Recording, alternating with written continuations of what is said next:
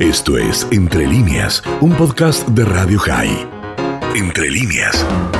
El martes, para no desentonar con casi todo lo que sucede en algunos organismos internacionales, el Consejo de Derechos Humanos de las Naciones Unidas en Ginebra condenó a Israel por la situación de los derechos humanos en los territorios palestinos ocupados. Y lo voy a entrecomillar porque están incluidos, por ejemplo, Jerusalén Oriental, que no es un territorio palestino ocupado, por lo menos eh, para Israel.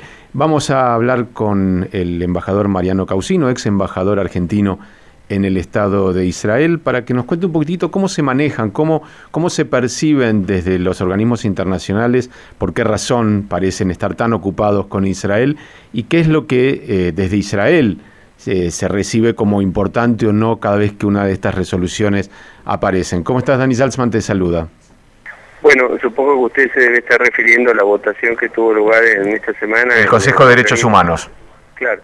Este, bueno, es habitual, tampoco es sorpresivo, porque ese comité suele estar compuesto por países que tienen una postura, una política exterior bastante condenatoria del Estado de Israel, y yo creo que Israel lo descuenta eso. Lo que sucede también es que hay que recordar que la causa palestina en, cierta manera ha ido perdiendo fuerza en el mundo árabe a partir de los de los acuerdos que muchos países árabes han alcanzado con Israel en los últimos 40 años.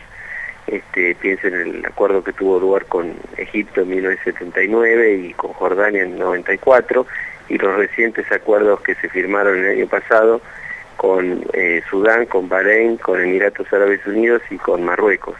Eh, eh, había una postura de la Liga Árabe que sostenía que no se podía iniciar un proceso de paz con Israel hasta tanto no se resolviera la cuestión palestina y esa política fue siendo dejada de lado paulatinamente por la dirigencia árabe. Entonces, este, en gran medida por los liderazgos palestinos que han sido este, bastante criticables este, que han perjudicado, a mi modo de ver, incluso fundamentalmente a la posición de la propia población palestina, que finalmente es la víctima de toda esta situación. Con respecto a, la votación específica esta que tuvo lugar, creo que el miércoles, el martes, no le, al martes, hoy, hoy eh, no le puedo dar mayor detalle porque yo no conozco, yo no he estado ahí. Eso se vota en el Comité de Derechos Humanos en Ginebra. Quienes conocen eso son los diplomáticos que, que, han estado en esos organismos multilaterales y, este, y pueden darle más detalles. Yo le puedo decir lo que en Israel se comenta de eso y le puedo decir eventualmente qué puedo opinar yo, pero no, no mucho más que eso. Bien, a lo mejor sí puede darnos una pista sobre cuál es la postura argentina, que en este caso votó a favor de la condena, pero que generalmente oscila entre la condena a Israel, en algún caso alguna abstención. ¿Cuál es la política internacional, la, diplomacia eh, argentina respecto al tema de Medio Oriente? Sí, hay que ver la resolución, porque estas resoluciones eh, hay que ver exactamente qué es lo que se votó, que yo no lo tengo acá. Si usted lo tiene, podríamos ver. Si se trata de los asentamientos, tal vez sea probable que haya votado en ese sentido, porque por lo general la comunidad internacional cuestiona la actitud israelí frente a esos asentamientos. Eso no significa necesariamente estar en contra de Israel, simplemente estar en contra de esa política que ha sido cuestionada ampliamente y que incluso es cuestionada por muchos sectores internos del país. Pero lo que quiero decirle es que no me corresponde a mí opinar sobre qué es lo que hace un, país, eh, eh, en este caso en este caso Israel, que además yo he sido embajador allí, que es un país que por el cual tengo una enorme amistad y reconocimiento. Pero no no puedo estar opinando, porque si, si yo me pusiera ahora a, o a criticar o a defender, eh, sería poco prudente de, de mi parte. Lo que sí le puedo decir es que como ustedes saben las políticas de, asentamiento son cuestionadas, le vuelvo a decir, incluso dentro de Israel por buena parte de la, de la dirigencia y de la población israelí, usted lo sabe, ayer hubo un proceso electoral en Israel que se está terminando de dilucidar el resultado final de, las, de la distribución de las bancas en la Knesset, y siempre ese tema es un, tema que se, que se cuestiona. Lo que yo le diría en el caso argentino, la República Argentina, como la inmensa mayoría de la comunidad internacional, adhiere a la tesis de que tiene que, tiene que existir dos estados y que el estado, la formación de un Estado palestino tiene que hacerse con respeto por la integridad territorial de Israel y por la, defensa de Israel y este, la dirigencia palestina tiene que cesar todo tipo de acto hostil hacia ese país. Este, y por otro lado, los dos países nosotros creemos que deberían poder vivir en paz y seguridad. Este, por supuesto es muy fácil denunciarlo, muy difícil hacerlo, pero eh, sería eh, nuestra vocación y la de la mayoría de los países que integran las Naciones Unidas es esa. Sí, de hecho, bueno, en, en, el texto de esta declaración que fue aprobada no se menciona de ninguna manera ni al Hamas, ni al Hezbollah, ni a ninguna eh, ninguna organización terrorista como parte del conflicto, digamos, por ahí, allí hay un tema, ¿no? Porque eh, si, si, bien uno puede criticar la situación, no puede desconocer eh, la existencia, por ejemplo, de ataques permanentes desde Gaza al territorio israelí. Lo digo porque justamente la resolución hablaba de abstenerse de transferir armas a Israel cuando, de acuerdo con los procedimientos nacionales aplicables, evalúen que existe un riesgo claro de que tales armas puedan ser utilizadas para cometer o facilitar graves violaciones a los abusos o abusos del derecho internacional o derechos humanos. O sea, no, hay ninguna mención a qué pasa si eh, las armas llegan a otro territorio y son utilizadas para atacar civiles israelíes. Sí, este, le vuelvo a decir, no tengo acá la resolución exacta, me gustaría haberla podido tener antes este, le puedo hacer consideraciones generales. Es cierto que esos organismos en gran medida este, tienen unas posturas que son bastante tendenciosas y que no reflejan toda la realidad. El problema con estas, estas cuestiones es que a veces usted hace mención a un episodio que quizá tiene razón, por ejemplo cuando se cuestiona excesos en la represión y demás, que, que, que, que a todos nos molestan y nos, y nos duelen, pero no se ve el trasfondo, que, que detrás, como usted dice, a diario prácticamente hay ataques a la soberanía israelí, que hay este, permanentes hostigamientos, que, que jamás tiene una actitud eh, inaceptable, que en Gaza hay un problema humanitario de envergadura. Entonces, el problema de estas visiones parciales es el que tienen este, las medias verdades, ¿no? que a veces son este, que ocultan situaciones.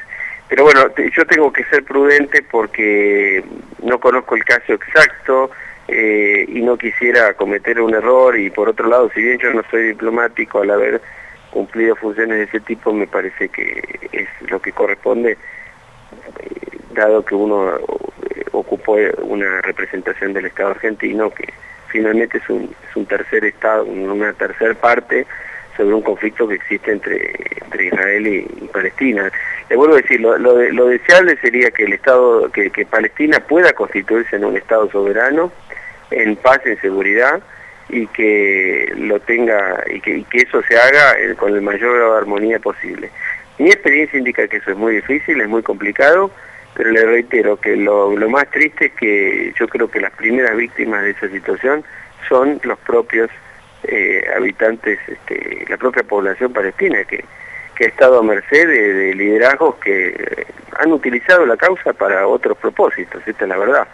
este, por ejemplo, recuerdo en el 2018 cuando tuvieron lugar esas manifestaciones tan duras con, en oportunidad del 70 aniversario de la creación del Estado de Israel, eh, la dirigencia en Gaza mandó prácticamente a la muerte a, mujeres, a niños, los mandaban al frente de, eh, en, la frontera y prácticamente los masacraron. Y fue este fue una cosa criminal diría yo no este por momentos parecía que cuanto más víctimas hubiera mayor contribuía a su predicamento. Pero este le vuelvo a decir, hay que creo que hay que, que en mi caso debo ser eh, prudente, pero comparto bastante su entiendo una cierta indignación que tiene. Sí, de, hecho, Mariano, eh, quien presenta esta moción para ser votada es Pakistán, lo cual ya de por sí es irónico siendo que eh, justamente Pakistán no puede estar exenta de una evaluación sobre los derechos humanos y sobre su participación en muchísimos eventos que tienen que ver con el terrorismo o que tienen que ver con la muerte, con la guerra. O sea, e, es muy complejo de entender. Pero bueno, entiendo tu prudencia, como el imprudente acá soy yo, opiné yo. Gracias como siempre, te mandamos un abrazo. Derechos Humanos de Naciones Unidas es un organismo que tiene unos 40 países este, que lo integran unos 40 países y muchos de ellos tienen este, observaciones por su propio comportamiento en materia de derechos humanos en, eh, al interior de esos países, ¿no? Este, porque de pronto integran el, el, organismo países que claramente no son democráticos y en los que hay cuestiones de derechos humanos complicadas. Este, pero es inevitable que así sea también, porque la realidad es que los países plenamente democráticos y que tienen estándares de derechos humanos este, plenos en este mundo no son tantos tampoco. No, el mundo tiene unos 200 estados soberanos y democráticos y, y que, se respetan plenamente los derechos humanos. Este, no, no, tengo acá el número, pero le puedo asegurar que no son este, la inmensa mayoría. Entonces este, es inevitable que así sea y por supuesto que hay una que hay una postura hacia Israel muy dura. Este, y también le vuelvo a decir, en la clase dirigente israelí, como usted sabe, hay también posturas que dicen que algún tipo de modificación a su comportamiento internacional tienen que tener para evitar precisamente esas condenas reiteradas.